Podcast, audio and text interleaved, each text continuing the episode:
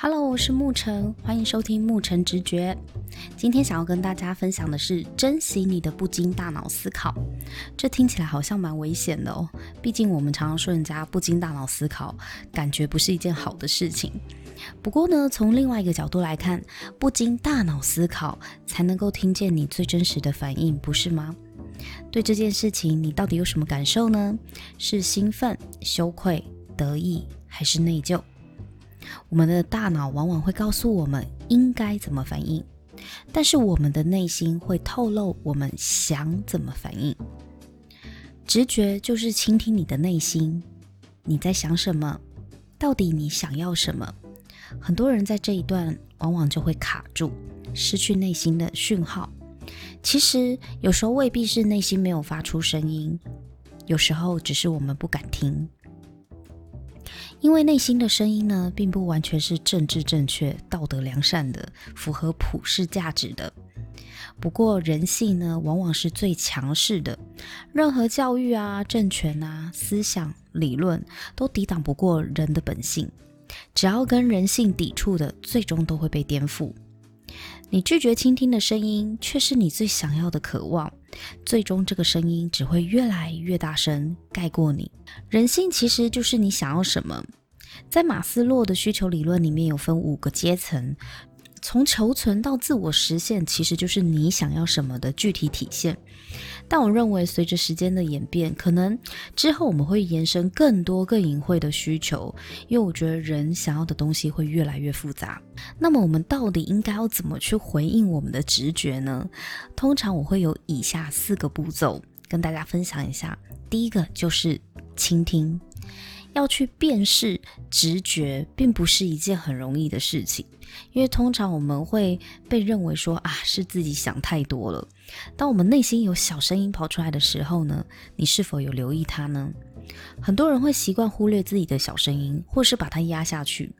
但如果你开始观察自己内在的小声音，你会很惊讶地发现，原来你对很多事情其实都有反应的，只是你没有习惯去观察内心真实的反应，所以你就听不见这些直觉给你的讯息。第二个步骤就是辨识。如果你确定你有一个想法一直浮现在心中，或者是脑海里呢，一直有些疑问或者是对话不敢说出口，接下来你要做的事情就是去面对，而且是诚实以对。要试着把虚无缥缈的直觉呢描绘出来，你可以把它整理成一句话、一个念头，用字句去写下来。因为直觉这种东西其实是不定期出现的，可是如果你有做到第一个步骤，有意识的去倾听它的话，那么直觉给你的声音就会越来越大。通常一开始呢，这个直觉怎么来的呢？就是会从你不知道哪里怪怪的的念头开始。你一旦有了这个念头呢，就是不知道哪边怪怪的，那就代表说他是直觉尝试在给你某些讯息。你可以试着问自己以下几个问题去厘清它。比方说，当你觉得怪怪的时候呢，你可以问：为何我会感到怪怪的？什么原因造成我觉得不舒服或者是不对劲？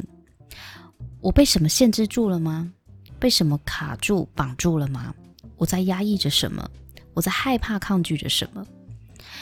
有时候直觉跟我们的想法呢，很容易混淆在一起。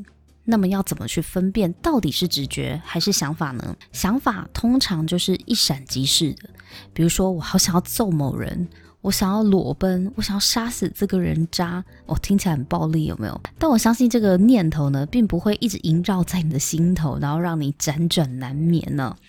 可是，如果有个声音告诉你，我想要念这个科系，我想要转系，我想要继续念书，或我想换工作，我想分手，我想离婚，我想结婚，我想生小孩，我想搬家等等的一些重大决定，而且呢，这些念头是经常浮现的。而每一次它出现的时候呢，都是更加的大声跟坚定。这就是直觉想要告诉你的事情，并不是每一个直觉都会跟人生大事有关，有可能是一些小事，例如我今天就是不想要出门，或是我今天骑车的时候突然想要骑别条路，或是我突然就想要做某件事情了，想要去某个地方，想要见某个人。而我不知道我到底为什么会想起他，但就是想起了。我自己的经验是我常常在某个时刻呢想起某个人，然后会有一个声音告诉我说：“哎，好久没有跟这个朋友联络了，去跟他联络一下吧。”那有时候我就会打电话给对方或传讯息给对方。那如果我拖延了，可是这个声音一直还在哦，就是我还是会，就是有意无意的想到这个人，会觉得说：“哎，对，我要来找个时间联络他。”就算我没有打给他好了，往往接下来会发生的事情就是我会在某个地方会碰到这个人，我可能在聚会，或者是或者是在其他地方出现了。那要不然就是这个人他主动打给我，或传讯息给我，或者是在我的 FB 底下留言。总之，不是我去找他，就是他突然出现了，透过各种方式，对，我们必定会有某种联系。我觉得这是还蛮神奇的。我觉得直觉啊，它有一个特征，就是它往往是突然出现的。你之前其实没有想过，也就是说，它并不是你已经编排好或是计划里的一部分。对，它，它常常是突然就出现的，而且你甚至不知道你为什么会有这种感觉，你没有办法解释。可是，如果你脑袋里有想法出现的时候，你就会很容易知道为什么。比如说，我现在好生气，我很想揍这个人。你知道你想要揍这个人，你想要杀死这个人呢？哦，这个是属于想法而已。就是人有很多很奇怪的想法，甚至很黑暗、很负面的都没有问题，因为他只停留在想法的层次而已。那想法出现的时候，你会知道为什么你会有这种想法。其实那逻辑是清楚的，因前因后果也是清晰的。可是直觉出现的时候，你往往不知道为什么你会这样想，或是为什么怎么会有这种声音。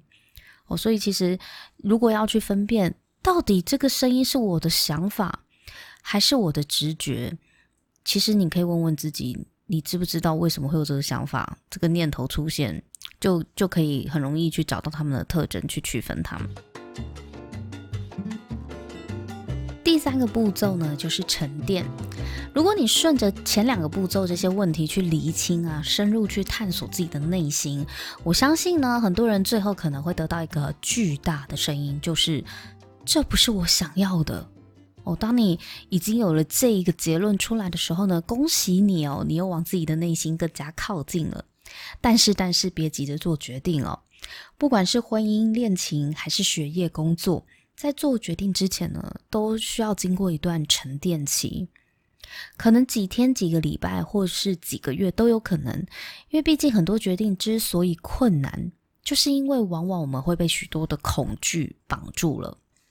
人为什么没有办法随心所欲的照着直觉走呢？为什么害怕听从内心真实的声音？那是因为要面临改变呢，是需要付出代价的。因为忠言总是逆耳。直觉总是狂野吗？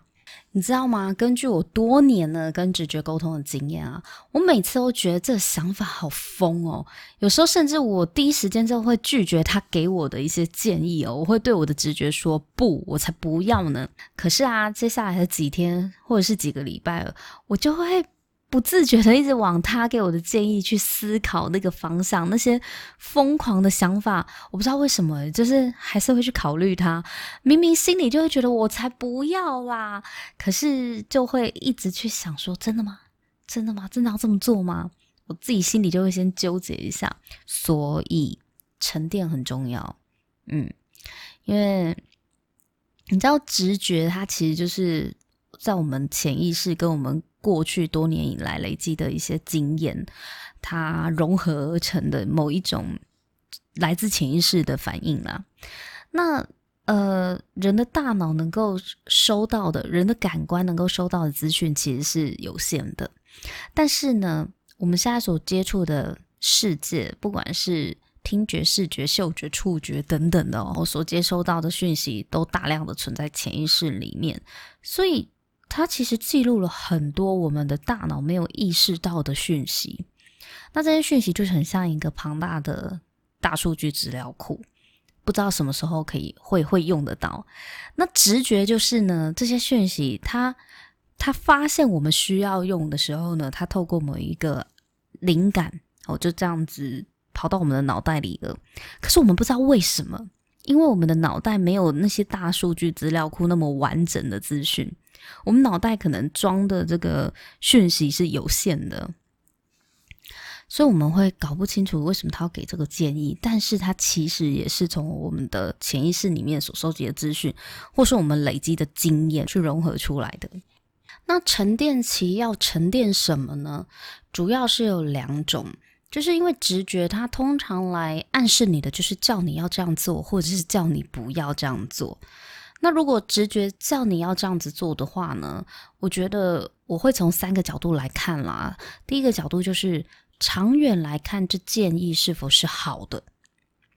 把时间放长远的话，直觉给你的建议呢？你觉得他这建议是否以长远来说，它是一个好的方向或好的建议？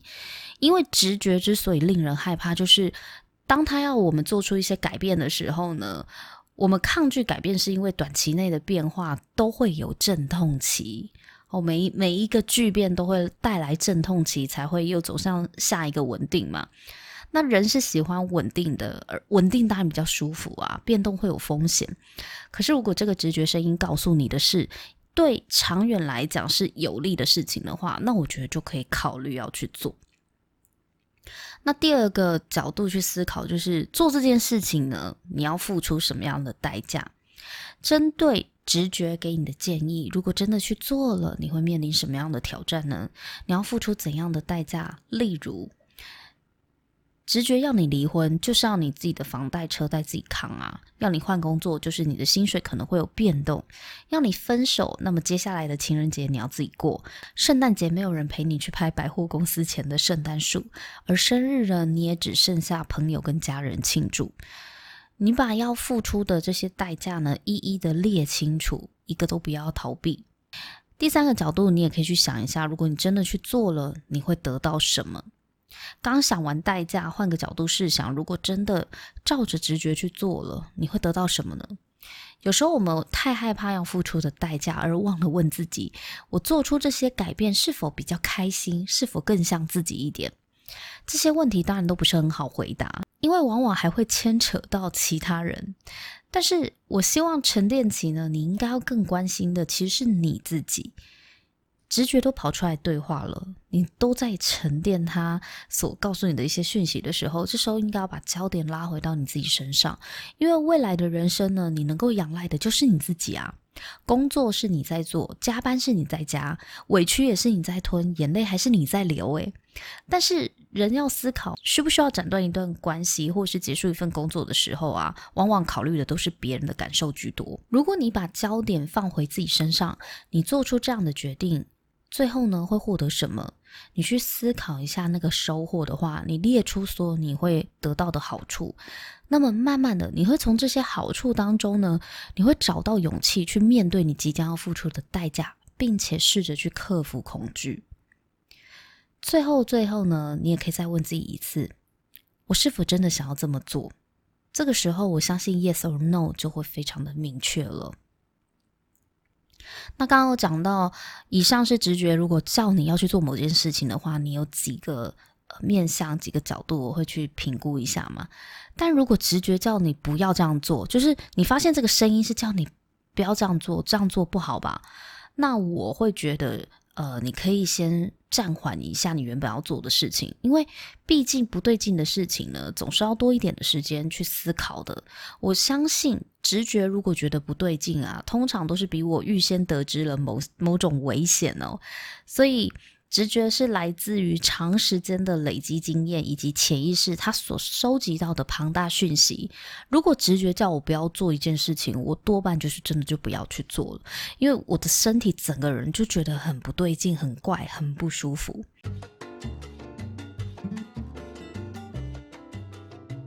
第四个步骤呢，是选择。我不确定你的沉淀期要多久，但我相信呢，一旦你的直觉浮现，而你有听到来自内心的声音，你的生活中呢就会出现许多事情，更加强你的直觉。如果在沉淀期，你是已经选择了听从内心的声音，照着你的直觉去做出改变，那么恭喜你，相信你已经准备好要付出相对的代价。但同样的，你也已经准备好要迎接收获了。但有些人呢，在沉淀过后还是没有答案，你仍旧无法照着直觉告诉你的去做，那也没有关系，就先这样吧，因为那代表时间还没有到。无论你选择接受直觉的建议，或者是选择暂时不做任何的改变，都没有关系哦。一个念头到付诸实现的过程本来就没有那么简单，可是最重要的是，你已经选择正视自己内在的声音，光是这一点就已经非常厉害了。如果你不想要改变，没有照着内心的声音去做，你也可以在内心去回应你的直觉，去告诉你的直觉。你不去做的原因是什么？把你内在的想法告诉他，然后聆听他给的回复。若是重要的消息啊，直觉也不会只跟你沟通这么一次就放弃了，他还是会常常的、不时的出现，有时候甚至出现在你的梦里去跟你沟通哦。所以，当你去练习倾听跟回应直觉的时候，日后你就会获得更多来自直觉的灵感，也会跟他沟通越来越顺畅哦。喜欢我的节目，欢迎到 Apple Podcast 帮我打新评分和留言哦，我还是非常需要大家的支持的，谢谢大家。